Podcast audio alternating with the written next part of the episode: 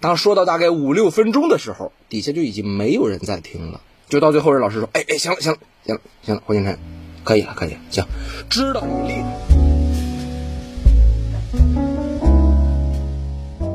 欢迎收听微微的抓马，聆听戏剧人的私房故事，散场后的精彩生活。我是爱聊天的微微。我最近开始每天早上锻炼身体了，基本上就是在家里附近快走几圈。那我知道有一些人锻炼的时候喜欢听听音乐，有一些人呢喜欢听听有声书，那我呢就喜欢听相声段子。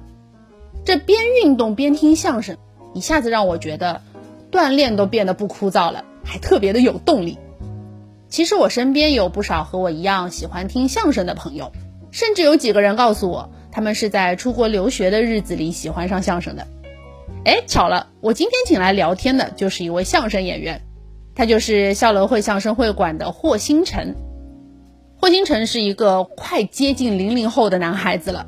前几年他参加了第四届《笑傲江湖》的比赛，当时我记得他是和张玉搭档，还拿了冠军。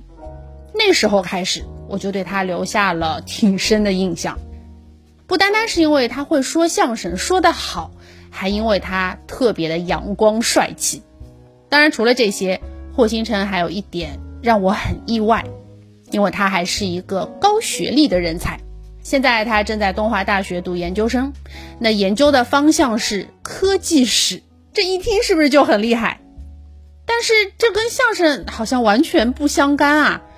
就这么一个全面的小能手，到底怎么会成为一个专业的相声演员呢？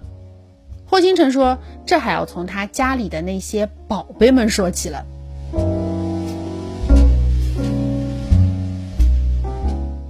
我们家其实都算是相声爱好者。小时候除了听磁带，其实真没有什么娱乐设施。我们家电脑都是从一几年才开始买的，就当时磁带可能有个，基本上可以用箱来形容吧。”我记得我小时候干过一个事儿，因为我自己很喜欢就是铁路和火车，我我甚至在我们自己家的床上，用我们家的磁带能摆出一个就是那种很完整的那么一个火车轨道来，对，基本上量还是挺大的。呃，在当时，我们就在各种翻箱倒柜，哎，找出来这么一盘，上面写的是谁？马季和赵岩，一个是百吹图，一个是特种特种兵，这应该是我接触的第一段相声。那磁带也不是我买的，我估摸着是我爸买的，因为，呃，从年代感上看，应该是他这个岁数买下来的。我跟大家不一样的就是，可能大家听相声就觉得，哎，听个好玩，听个有意思，那就就可以了。我喜欢就是自己去，哎，我我觉得他这么说话很好玩，虽然我根本没听懂他说的是什么。对我当时有有这么一个包袱是什么？您那个国画连荣宝斋都不敢公开出售啊！哎呦，您那个书法那海关都不让出口啊！那为什么呀？怕丢人呢？就是我其实那个时候并不知道什么叫海关，不知道什么叫荣宝斋，但是就是觉得他们这说话那个腔调真有意思，于是就想，哎，我要是能学下来就好了。当时我就尝试着一个人去模仿他们两个人的声音，整个这么一段 十几分钟的这么一段节目。哎，我一个人就尽量的，他们怎么说我也怎么说，就音色呀、各种的停顿呐，所有的节奏都和他们一模一样。就我觉得我大概，哎呦，模仿了得有几大几个月吧。每天吃饭，反正闲着也是闲着，吃饭的时候听一遍，干嘛之前听一遍，写完作业了听一遍，听完以后自己在那背。我也给家里人背过听，你像我，我爸爸、我爷爷，我给他们背过。最魔怔的时候，可能就是我和我爷爷出去散步。里边走着走着，路上可能说两句话，说着说，我给你背一遍，我给你来一遍，就可能过两天我再去看他的时候，我再给你来一遍，就 就会这样。有可能家里其他人上班嘛，比较忙，就只有老，就只有爷爷他比较他退休了嘛，比较闲，就只要我回去一看他，必给他来一遍。我说你觉得怎么样？啊他说你别说，嘿，还感觉还真的跟原声差不多。我说那行，经过这么多，对吧？算是实践经验了，那我应该能找一个舞台，我去展示展示吧。你正好搭着我们当时有那个班级的那种联欢会，然后同学们你们没事报个节目吧。于是我就觉得，哎，这节目我已经背得这么熟了，我也觉得很有意思，那我觉得我可以试试，我就给他报上去了。我当时报的就是马季先生的那个《百吹图》，就是吹牛的那个节目，信心满满，我就去了。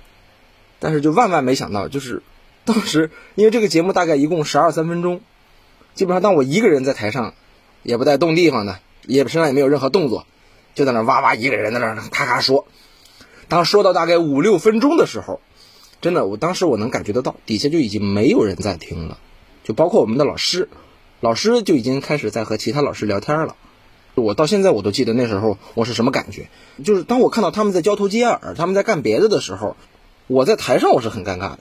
就到最后，人老师说：“哎哎，行了行了行了行了，霍星辰，可以了可以了，行，知道你厉害了，下来吧。”那反而老师这么一叫停。就某种程度上也算是给了我一个台阶下，对于我自己来说也是个解脱。嗯，当然换谁这个时候都肯定会觉得特别尴尬。当时一懵啊，你再怎么着你不让不不让我说完吗？我先先懵一下，然后啊行行没事，然后一鞠躬，然后下去，坐在台下以后，一边红着脸一边开始反思。哎呀，为什么会这样子？为什么会这样子？明明我对他很有信心，为什么会这样子呢？我想哦。我一个人，大伙分辨不出来到底我在说啥。就算他们分辨得出来，他们也不知道我说的这些内容到底有什么意思。都是小学生嘛，听不懂。然后除此之外，就是一个人，没有没有那种两个人之间的互动，没有美感。虽然这个事记得很深刻，我说出来的时候自己也觉得挺丢人的，挺害臊的。但是呵呵，但是其实反而没有给我留下太多的心理阴影。对，对于相声的热情是一直保持着的。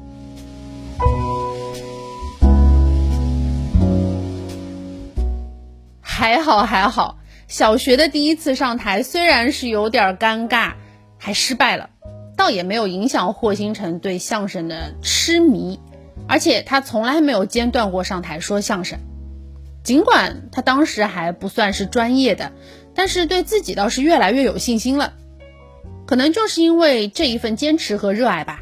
在霍星辰来到上海读大学之后呢，他就加入了学校的相声社。要不怎么说他运气好呢？别看这是一个学生社团，第一任的社长就是正儿八经学过相声的专业演员。所以就在社长组织的一次相声演出当中，霍星辰很幸运的碰到了自己的恩师高鹤彩。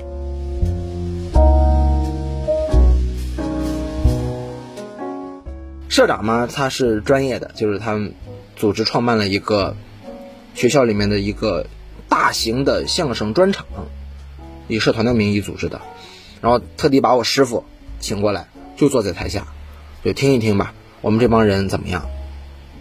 当时我们一共排了应该有十来个节目，我正好在最中间，当时演了一个 YP 三国，但是我自己去硬缝了一个其他节目的底。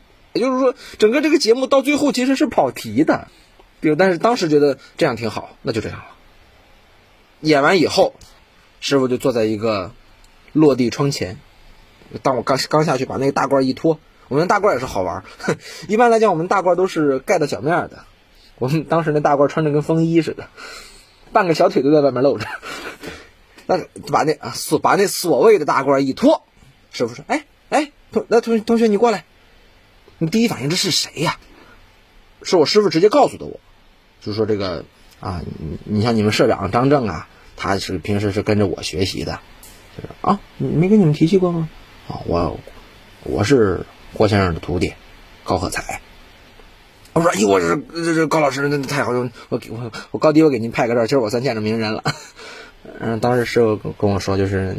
就是你愿意吗？就是没事的时候，你也你也可以跟你们社长一块儿啊，到我们这儿来学习呀，对吧？一块块提高自己，不挺好吗？我感觉你这个你这口分也挺正的，对吧？感觉看起来天赋也还算可以。对，如果你愿意的话，可以到我们这儿来一块儿学习。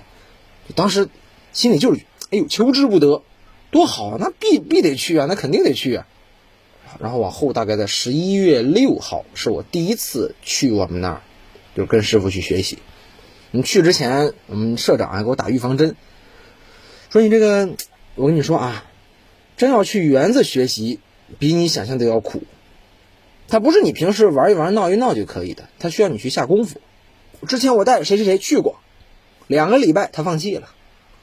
那你行不行？那就得看你坚持不坚持得住。我说那行吧，试试试试呗。我我觉得我应该是对吧？说不定我凭着自己的兴趣爱好，说不定我能撑得比他久一点。那哥们儿可能两个礼拜就放弃了。我想，那起码咱咱撑到两个月再走，尽量我多撑一段时间，别让人失望。那去了以后发现就是啊，这个很累吗？就很好玩，真的就很好玩。就每天就练功，去学习新的节目，听新的节目，去演新的节目。啊，这为什么会有人两个礼拜就放弃啊？这个好难想象啊！啊，于是基本上就是从那个时候开始，就算是真正的和我们校乐会结缘。认真的开始往后去表演。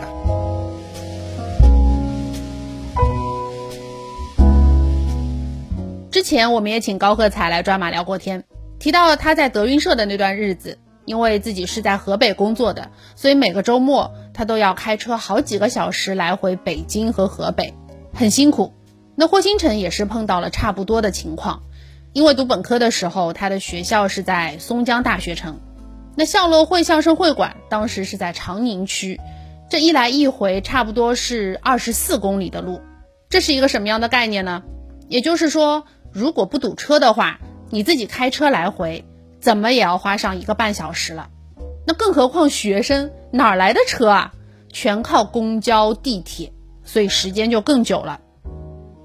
哎呀，这让我想起了自己大四的生活，因为。我也是在松江大学城读书的。那如果第二天有实习工作的话，我必须要在前一天晚上大概七八点一下课之后，就马上往市区赶。有时候我到家，妈妈已经睡着了。偶尔在半路上的时候，我会问自己：你累吗？值得吗？我猜霍星辰可能也这样问过自己吧。虽然现在听他聊起这一些，好像特别轻松，而且他自己还挺享受这个过程的，只记得学相声是有多么的快乐了。但是，如果碰到是刮风下雨，或者是自己有个头疼脑热，我猜他一定有那么几个瞬间，也觉得自己挺辛苦的吧。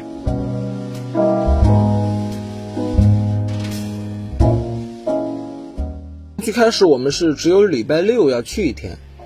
然后后来的话，就可能就会扩展到礼拜五，甚至会扩展到礼拜天，甚至会扩展到礼拜二、三、四，就可能就拉满了。呃，基本上那，因为我们当时去学习的地方在，嗯，水城路十号线水城路，然后回去的话要倒三回地铁，就先到虹桥路换三四，三四到宜山路换九，就最后再回到松江大学城。就大概每次回去基本上就十二点多了，宿舍门已经锁了。每次都是我给打电话，哎，那个谁呀，你下来救我一下，我这锁门了。就每个礼拜都会有这么一天，是我需要室友帮我开门的，甚至会更多，可能会有两每个礼拜会有两天，甚至到最后会有三天，就都需要室友来帮我开门。而且另外一方面就是，回来的路上基本上去一个半小时，回来一个半小时，就是路上其实挺遥远的，但是。架不住，就是觉得我很愿意继续去，在这种兴趣的冲击下面，就是不觉得这个通行是个很苦的事情，或者说甚至真的当时每次去都是满怀期待的，哎呀，又可以去了，太好了，太好了，就是甚至我们到最后就是回来的路上是苦中作乐，就因为我和社长都是同一个学校的嘛，就我们当时有这么一个约定俗成的规矩，当我们结束的时候坐九号线回松江，那个时候车上一般是没有座位的，但我们又不想站着。于是就找那个就是车厢的那个角落里，两个人到那个角落里互相客气一番，哎，坐坐坐坐坐，甭客气甭客气，就跟在自己家一样啊！哈哈哈然后两个人分坐在两个车厢的拐角里面，就就跟什么感觉似的，就是这要不是在地铁里面，基本上就跟俩乞丐感觉差不多。嗯，但是就真的觉得那个时间特别有意思，虽然是可能辛苦一点，而且而且到了地铁站以后，可能你需要走回学校。呃，最开始的时候，社长是骑着一辆小自行车，就有他的时候，我能坐他的小破自行车载着我跑来跑去。后来社长买了一辆电动，哎，那那我们这个通勤设备一下子升级了一层。但是如果搭着他不去，那我就只能就是结束了以后，我从地铁站自己走回宿舍。有可能本来骑着车回去，可能门还没关，这要走回去，那就门是肯定关了。那就给打电话吧，哎，下来接我一下吧，接我一下吧。即使是这样，还是愿意坚持，还是愿意继续。